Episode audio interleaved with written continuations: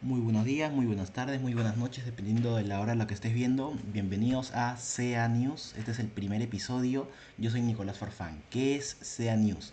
SEA News es un podcast en el cual voy a intentar subirlo una vez a la semana, en el cual voy a dar una noticia y después una opinión de esta noticia.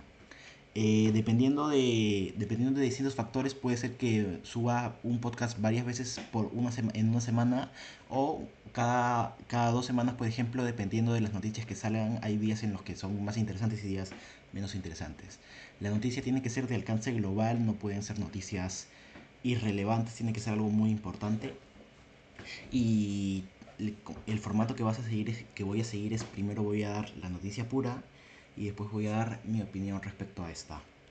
Empezando, la primera noticia de una larga serie es el ChatGPT y su controversia global. ¿Qué es ChatGPT?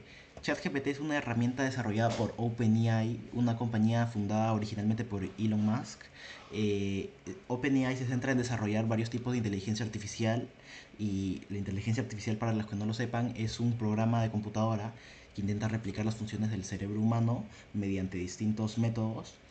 Y eh, el chat GPT es una herramienta desarrollada por OpenAI que permite que tú puedas hablar con la inteligencia artificial y te pueda dar respuestas bastante relevantes que parezcan como si te las estuviera diciendo un ser humano. Tú puedes hablarle, puedes pedirle que te haga cosas y tiene una gran cantidad de usos.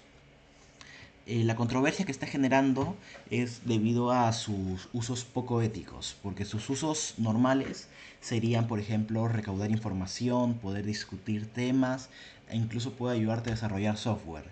Pero el problema está cuando la gente empieza a diseñar malware, o sea, software malintencionado, empieza a usarla para no trabajar en el colegio, que esta herramienta te diseña ensayos y muchos otros usos que no deberían de ser. Eh, varios lugares lo están baneando de, distintas maneras diferentes. Por ejemplo, en Australia ya están, están empezando a regresar al lápiz y papel porque están, tienen miedo de que los estudiantes usen ChatGPT para plagiar ensayos. En Nueva York todo está completamente prohibido, no lo puedes usar para nada. Y así como estos dos, se está prohibiendo cada vez más en varios lugares y por las mismas razones que mencionado anteriormente. Esta ha sido la noticia pura y ahora voy a dar mi opinión al respecto.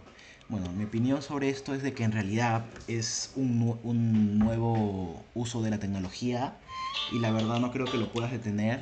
Es algo que cada día se va a popularizar más y va a haber algún momento en el que lo vamos a poder usar como por ejemplo Internet. Eh, en realidad, la verdad yo creo de que pronto va a ser usado para todo porque es muy tiene varios usos y no creo que sea la mejor solución prohibirlo en todo el mundo. Lo que se debería de hacer es regularlo. Por ejemplo, que no puedas pedirle que te, que te haga ensayos, que solo te pueda dar información general. Entonces de esa manera ya, podría, ya se podrían evitar los usos malintencionados. Que no te... Ajá. Y también pronto eh, ya será algo cotidiano usar ChatGPT para distintas cosas, así como por ejemplo hace, hace 10, 20 años, por, cuando salió por primera vez el Internet, ¿tú crees que no se consideraba de que el Internet era eh, hacer trampa porque podrías tener, podrías tener acceso a bastante información sin tener que leer un libro?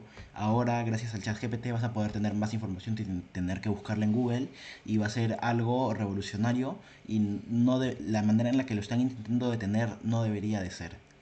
Y bueno, eso ha sido todo. Gracias por escuchar.